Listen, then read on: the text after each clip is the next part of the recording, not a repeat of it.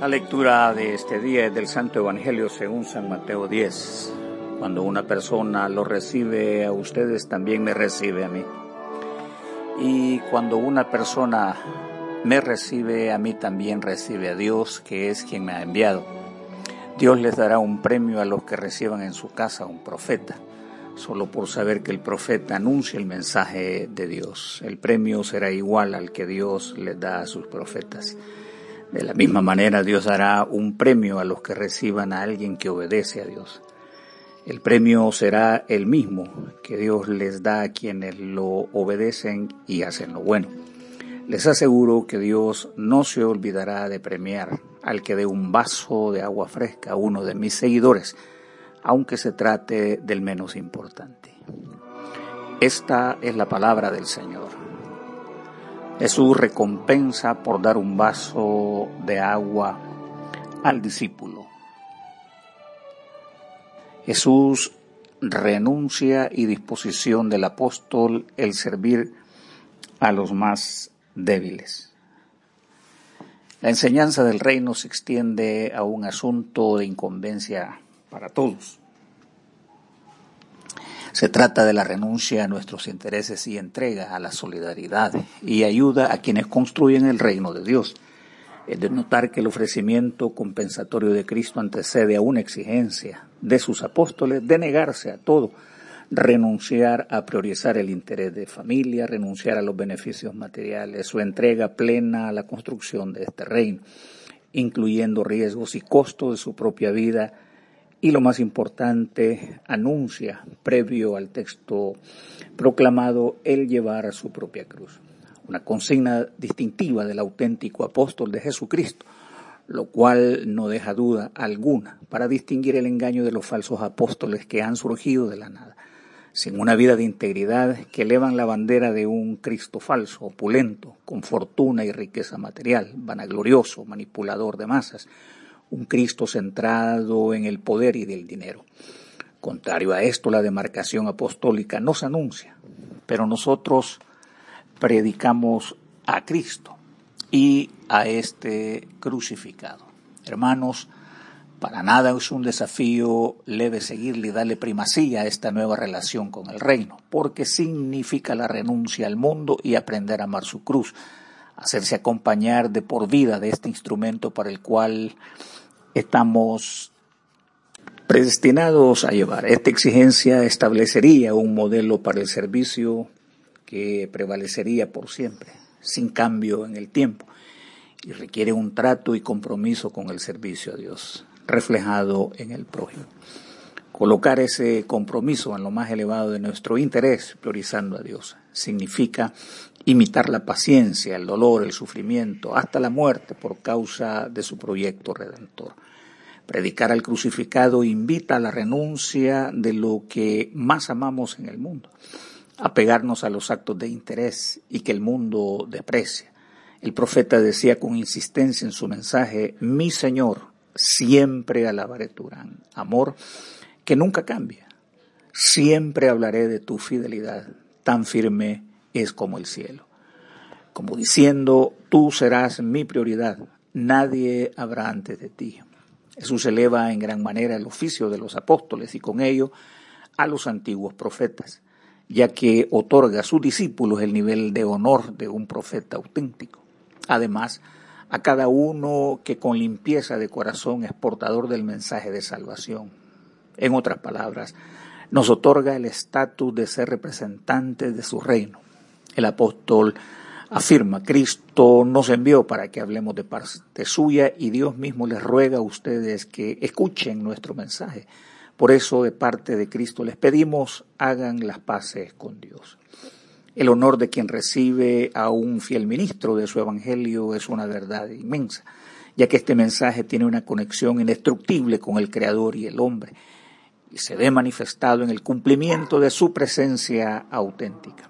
Allí es cuando surge el corazón humano de la hospitalidad, la buena voluntad, generosidad, la bondad, la solidaridad en favor de los promotores de las riquezas divinas para este mundo que naufraga por saciarse de Dios. El escritor sagrado hace la siguiente afirmación. demostremos siempre el amor hacia los demás, sin olvidar bien a la gente que les visite, pues de este modo muchos sin darse cuenta han recibido a los ángeles. Es una recompensa de oír a profetas y apóstoles. En el texto encontramos claros indicios de retribuciones justas del reino a quienes crean este mensaje y vivan por los principios del amor mostrados en su evangelio. En el mismo contexto, la misma tradición judía enseña figuradamente una historia sencilla sobre la idea de recibir a un profeta, lo cual equivale, según la enseñanza del Talmud judío, recibir al mismo Dios. Existe una historia que refiere a la importancia de recibir a los sabios y a los profetas. La historia talmúdica relata que el rabí Yehoshua ben Levi encontró al profeta Elí en la entrada de la cueva de Rabí Shimon Bar Yochai, uno de los sabios más prominentes de la época. Rabí eh, Yehoshua ben Levi le preguntó a Elías cuándo sería la llegada del Mosías a lo que Elías le respondió que lo encontraría en la puerta de Roma. Así que después de esto se dirigió a la puerta de Roma y ahí encontró al Mesías, a quien preguntó cuándo llegaría. El Mesías le respondió que hoy, pero debido a la falta de mérito del pueblo, no se revelaría en este momento. Como es de notar, la idea de recibir a un profeta implica escuchar su mensaje y aceptarlo, ser hospitalario y ofrecer apoyo durante su estancia para comprensión nuestra. El contexto de Jesús muestra que es una bendición poder recibir y cuidar a un profeta, ya que esto implica participar de la obra divina y ser parte de la transmisión de su mensaje. En el mensaje cristiano se nos recuerda recibir el mensaje sagrado, libre de adulteraciones, ante la abundancia de voces confusas que se escuchan en esta era de las comunicaciones.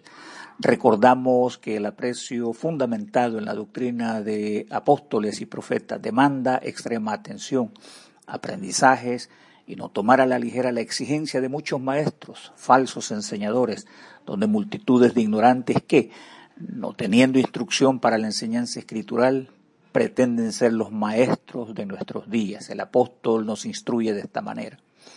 Todos los miembros de la iglesia son como un edificio, el cual está construido sobre la enseñanza de los apóstoles y profetas.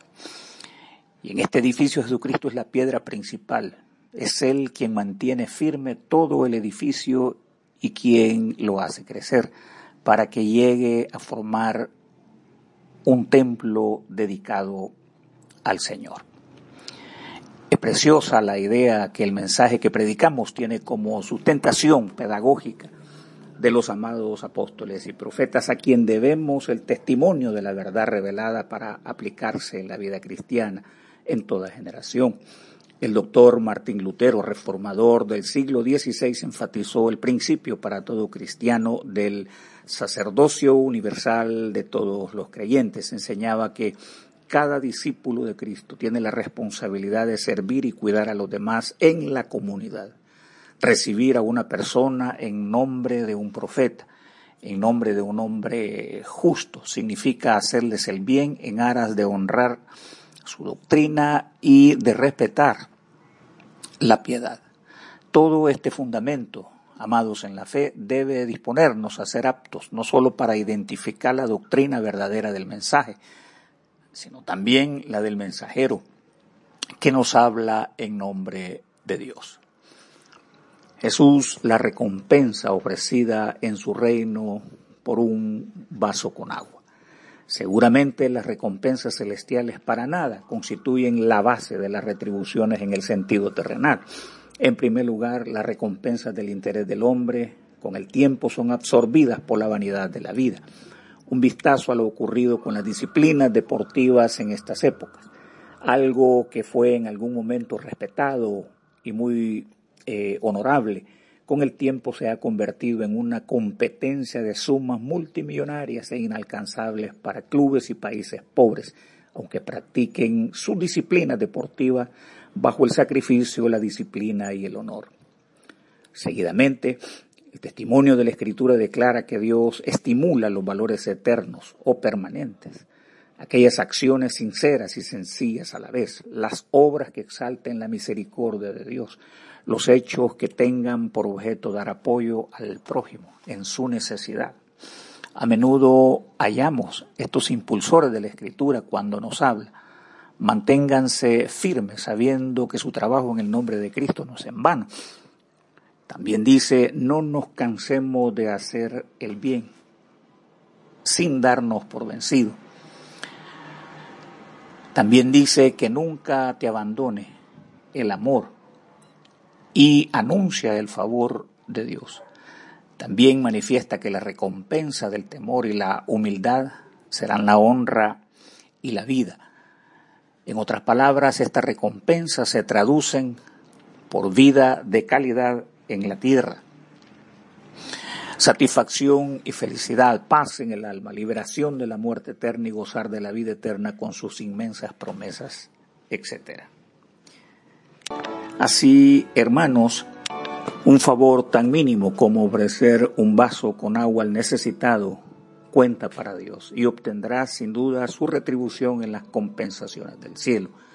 Nuestros corazones deben estar prestos para ver la necesidad, acudir prestamente para ayudar a los necesitados. En un acto muy tierno del fundador del metodismo, Juan Wesley, hizo hincapié en la importancia de la hospitalidad y el ciudadano o más bien el cuidado mutuo dentro de la comunidad cristiana. Él organizó equipos en la que los metodistas se reunían sistemáticamente para fomentar la responsabilidad mutua y el apoyo espiritual. Estos grupos brindaban un espacio donde los miembros podían recibir aliento, compartir sus luchas y ayudarse mutuamente en el camino de la fe. Además, promoviendo la justicia social y el servicio a los necesitados, lo cual puede considerarse una forma de hospitalidad y apoyo a los servidores de Dios. Oremos. Dios Todopoderoso, has edificado tu iglesia sobre el fundamento de tus santos apóstoles y profetas, siendo Jesucristo mismo la piedra principal. Concédenos que estemos unidos en espíritu por tu enseñanza, de tal modo que lleguemos a ser un templo santo aceptable a ti, por Jesucristo nuestro Señor, que vive y reina contigo y el Espíritu Santo, un solo Dios, por los siglos de los siglos. Amén. Y que el Señor omnipotente y misericordioso, Padre, Hijo y Espíritu Santo, nos bendiga y nos guarde Amén.